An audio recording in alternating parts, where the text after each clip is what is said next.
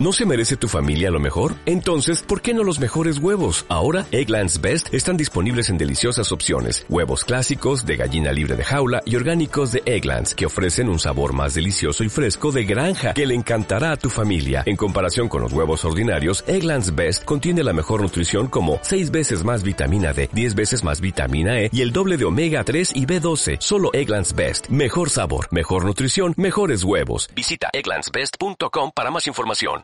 Hola, ¿cómo estás? Soy José Luis Moreno y quiero bienvenido a un episodio del podcast de Adestra Marketing, el rincón de la publicidad pagada. Si es la primera vez que nos visitas, puedes suscribirte para ser notificado sobre futuros episodios del podcast. El tema que vamos a ver hoy es controlando las expectativas en lo que corresponde a publicidad pagada. Muchas empresas y negocios comienzan a invertir en publicidad pagada teniendo ciertas expectativas y a veces no se cumplen por diversos factores, ya que a veces no son realistas o no se conoce mucho sobre lo que es el rubro de publicidad pagada a continuación vamos a hablar qué factores pueden influir en estas falsas expectativas y cómo pueden afectar ya sea de forma positiva o negativa el trabajo que se vaya a hacer en lo que es publicidad pagada. Bueno, vamos a comenzar.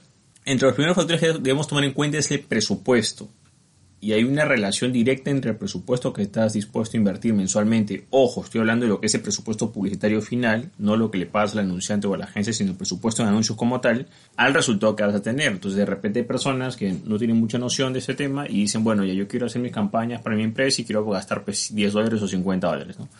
¿Que puedes gastar eso? Sí, lo puedes hacer.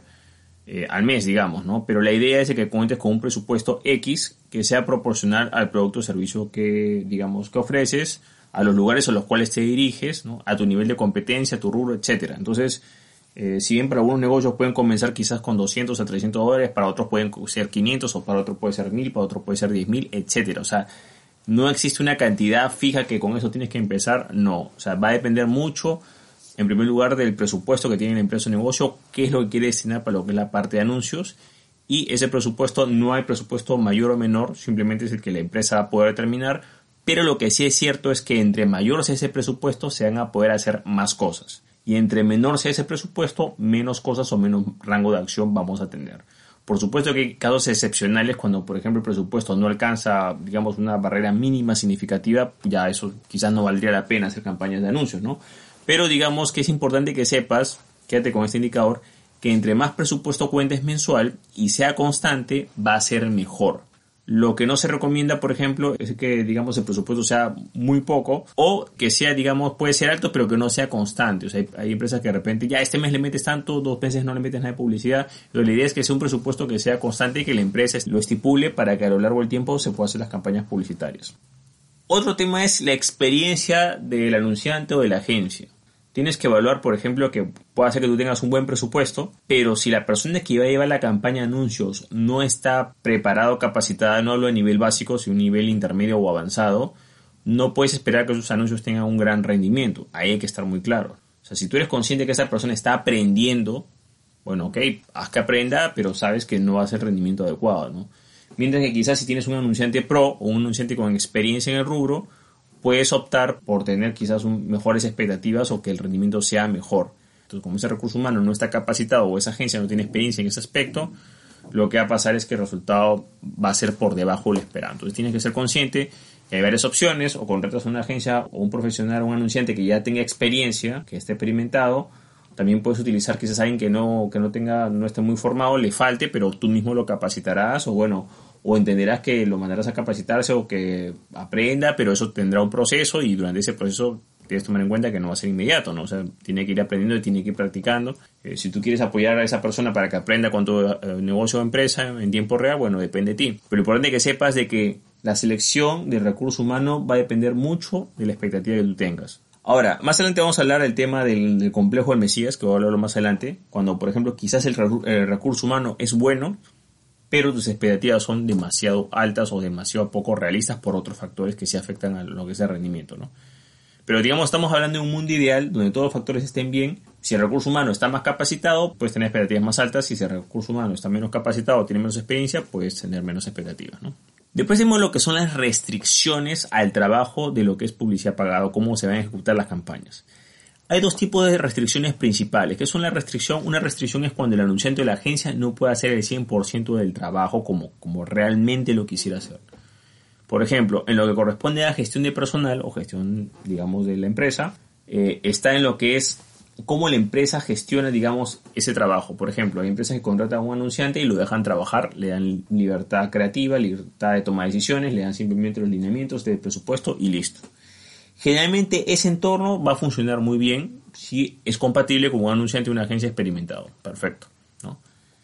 Pero ¿qué sucede? Que, por ejemplo, hay empresas de negocios que contratan un buen anunciante de una buena agencia, pero no lo dejan actuar. Mira que cambia este anuncio, que hace esto, que hace el otro, que por qué aquí, por qué acá. Entonces, ¿qué pasa?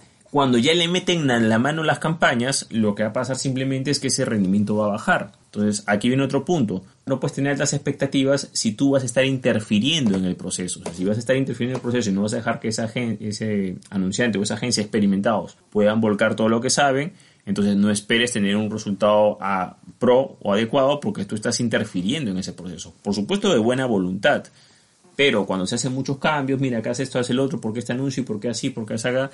Sencillamente no confías en la empresa o en el anunciante. Por supuesto que sí tienes que darle instrucciones básicas, ¿no? o sea, presupuesto a gastar, tu objetivo, cosas así, ¿no?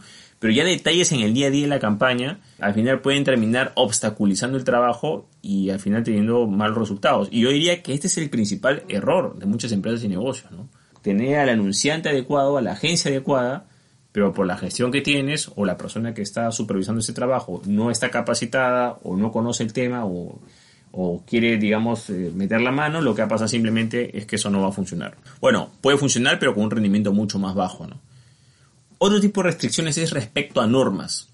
Por ejemplo, el anunciante puede estar capacitado, la empresa puede dar facilidades para que haga su trabajo como tú quieras, pero si hay restricciones respecto a normas, o sea, eso quiere decir que no vas a poder hacer todas las campañas como quisieras porque hay determinada, eh, determinados rubros de negocio que tienen restricciones referente a muchos términos, muchas palabras, o sea, quizás tienes la certificación, la autorización para hacer anuncios en determinado rubro, pero no puedes hacerlo de esta manera o simplemente no tienes la autorización, tienes que buscar otras vías alternas de cómo... Eh, hacer publicidad. Entonces, ¿qué pasa?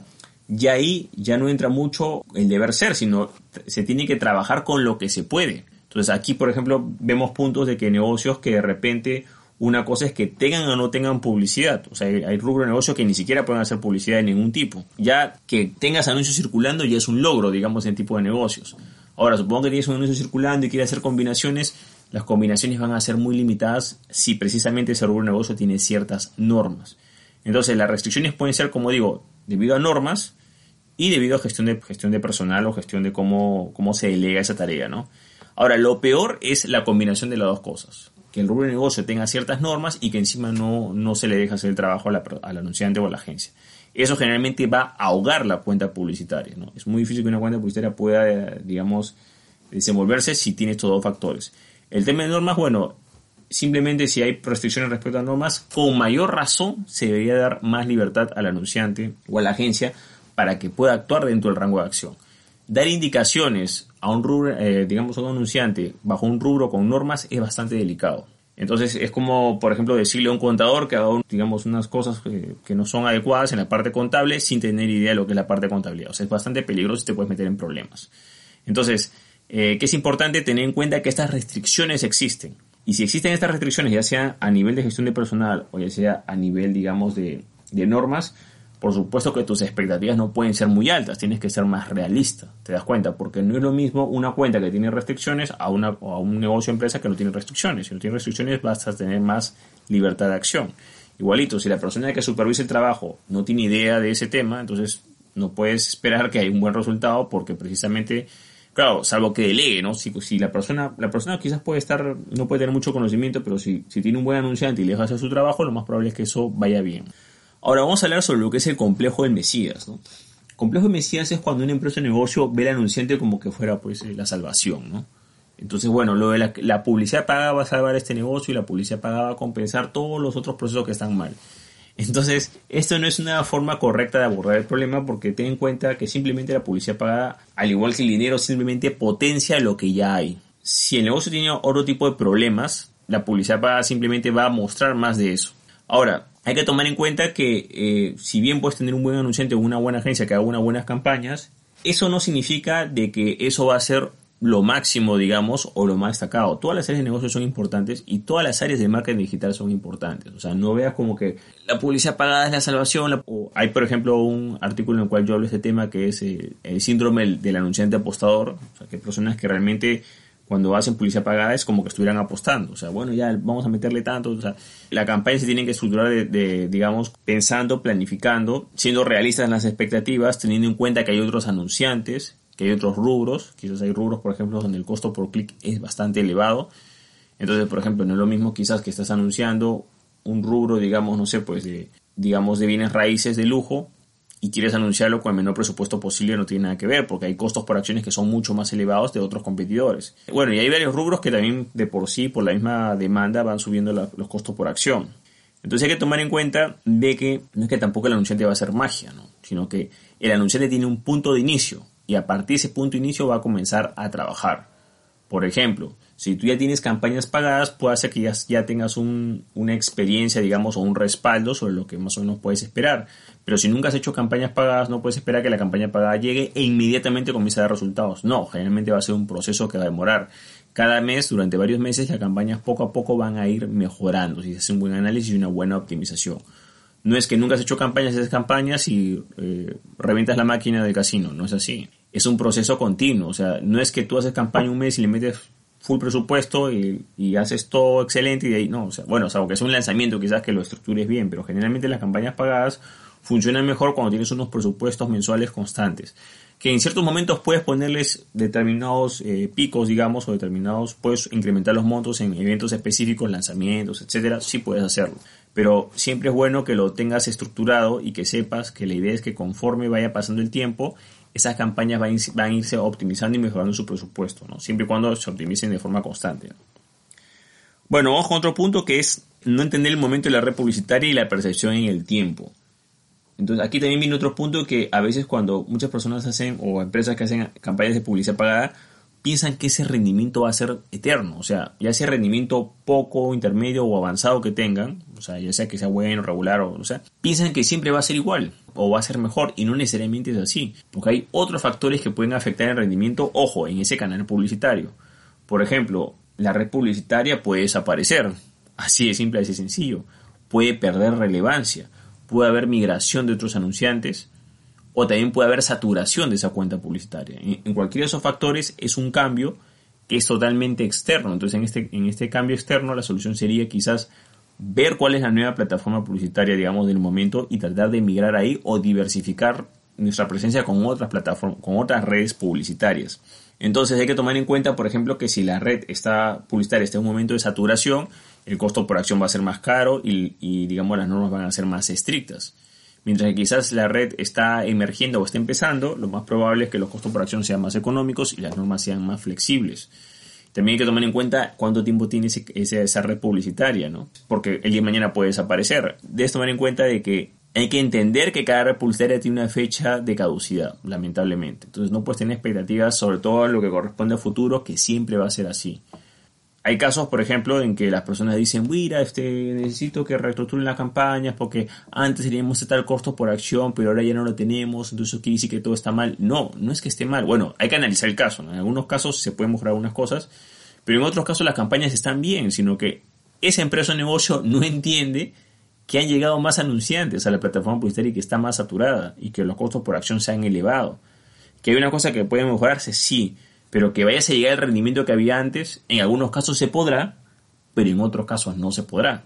Entonces, cuando tú no tomas en cuenta el momento de la red publicitaria, la saturación de anunciantes o la elevación de costos que se da por la misma oferta-demanda, entonces eso puede dar a que la empresa o negocio tome decisiones equivocadas y que de repente diga, bueno, este anunciante no sirve porque los costos eh, por acción han subido, o por ejemplo, o sea, diferentes acciones, pero porque no están tomando el contexto del momento de la plataforma publicitaria y cada plataforma publicitaria tiene momentos diferentes. Por ejemplo, en este caso, Google Ads tiene un momento diferente al que tiene Facebook Ads actualmente. Son dos épocas diferentes y dos plataformas publicitarias diferentes con dos formas de trabajar totalmente diferentes.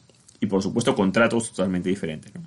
Otro punto que hay que tomar en cuenta son los números e indicadores o porcentajes que corresponden al mercado rubro de negocio. Entonces, por ejemplo, vamos a poner el caso de Facebook Ads, ¿no? Eh, que generalmente es una, es una publicidad que se muestra en lo que es la parte de display, digamos, ¿no? O sea, no es una publicidad de búsqueda, o sea, tú no es que tú entras a un buscador y aparecen anuncios, no, sino que las personas van haciendo otras cosas y en paralelo van apareciendo anuncios que es como que complementan la experiencia, pero no es que sea un buscador, sino es como una red display, digamos, ¿no? Entonces, hay personas que quizás no están muy familiarizadas con, con esa plataforma y cuando ven eh, resultados, digamos, de anuncios, digamos que no sé, pues se muestran tantos anuncios y hay un 1% de clics o 2% de clics, se alarman. Dicen, oye, pero esto está mal. Claro, podría estar mal si no tienes las referencias del rubro negocio y de la plataforma publicitaria. Por ejemplo, hay algunos rubros y, algunas plataformas, como por ejemplo, caso de Facebook Ads, donde un 1% no es que sea malo, sino es que así funciona el sistema. O sea, las personas están haciendo otra cosa y si están navegando y ven bueno, pues de 100 personas, una será la que hará un tipo de acciones, pero por, supuesto que tú llegas a más personas, ¿no? O sea, 100 personas están navegando, o 100 personas ven algo y solamente 20 intentan hacer acción y al final dos o tres toman acción. Si tienes en cuenta e, esos porcentajes, entonces va a ser más fácil que puedas entender los datos. Hay muchos datos que se pueden distorsionar si no se entiende el entorno. Por ejemplo, voy a poner otro ejemplo, el caso del email, ¿no? Hay gente dice, bueno, pero tengo, no sé, pues 20% de apertura o 15% de apertura email. Eso está mal, eso está pésimo, debería ser 100%. Y no, porque en email, si tú estás acostumbrado a los parámetros, el 100% no te abre los correos, porque son, son hábitos que tienen las personas, ¿no? Ojo, dependiendo por supuesto del rubro de negocio, la industria, todo eso, y también el canal, van a haber ciertos indicadores, por ejemplo, en algunos casos quizás, bueno, rondará en el 15%, en el 20% si es bueno, quizás 25% si es bueno, o quizás un 10, pero tú no esperes tener un 100% de apertura de email o un 90% de apertura de email. O sea, no tiene mucha lógica porque ese indicador no es el más adecuado. Así como no esperes 100% de clics en lo que es publicidad pagada. Porque no estás entendiendo la plataforma y no estás familiarizado con los parámetros, digamos, de la plataforma. Por eso es importante que cuando hagas cualquier tipo de evaluación, tienes que conocer cuáles son los parámetros de referencia. Ojo, referencia, porque al final a la hora de la práctica se ve la realidad. Pero más o menos te dan una referencia. Pero cuando no existen esos parámetros, entonces vienen esas malas interpretaciones por, digamos, indicadores que no se tienen conocimiento que se piensa, por ejemplo, que en el email el 100% tiene que abrir el email y debería ser 100% de apertura y 100% de clics. Hay que familiarizarse con esos porcentajes y también con esos números. También es importante de que la persona que, digamos, pueda estar familiarizada con el tema de los números, porque lamentablemente hay muchas personas que no están familiarizadas con el tema de números. Les cuesta bastante, eh, digamos, entender y transmitir la información de campañas publicitarias. Entonces hay que tomar en cuenta, por ejemplo, que si el anunciante puede ser muy bueno, pero la persona a quien le está exponiendo puede tener ciertas limitaciones para entender ciertos datos estadísticos, ahí puede haber un problema. Claro que hay responsabilidad del anunciante. El anunciante tiene que ver cómo hace para que esos números sean lo más, eh, digamos, este, no diría menos, ¿no? Pero lo más didácticos posible. Y ahí, por ejemplo, yo también reconozco que en un momento he tenido problemas, ¿no? Para enseñar campañas, a veces me ha costado a algunos clientes enseñarles el rendimiento porque quizás no están muy familiarizados o no les gusta mucho el tema de números, ¿no? Ahora, otro punto que hay que tomar en cuenta es las generalizaciones. Generalmente cuando se generalizan campañas se tienden a crear expectativas falsas. Por ejemplo, esto pasa mucho, por ejemplo, con personas que hacen un determinado curso y a veces en el curso que hacen en videos o capacitación presencial o que sea en publicidad pagada, se toman unos ejemplos que son muy genéricos. Y de repente cuando esta persona o empresa quiere llevar esos ejemplos de publicidad pagada a su rubro de negocio, se da cuenta que es diferente. Pero aquí no se trata de que el curso sea bueno o malo, porque un curso puede dar, se está citando algunos ejemplos, pero tú no puedes pretender que ese ejemplo se aplique a todos los rubros de negocio. Entonces no puede decir que todos los rubros de negocio son iguales y se van a tener el mismo rendimiento y son las mismas técnicas y las mismas normas. No. Cada rubro de negocio, ojo, y cada mercado al cual te diriges, ya sea país, grupo demográfico, lo que sea, es un mundo diferente. Entonces el curso te va a dar ciertos parámetros o, los conocimientos que tengas te va a dar ciertos lineamientos.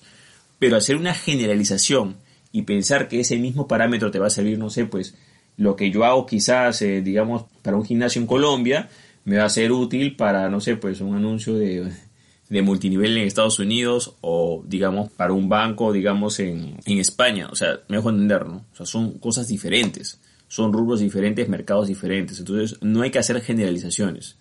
Generalmente las generalizaciones y las expectativas que no se cumplen es cuando se hace una generalización de un producto sencillo y local a un rubro restringido en otro lugar. Entonces, ahí viene esa generalización, la persona ve que no es igual, se decepciona y bueno, pasa lo que tiene que pasar.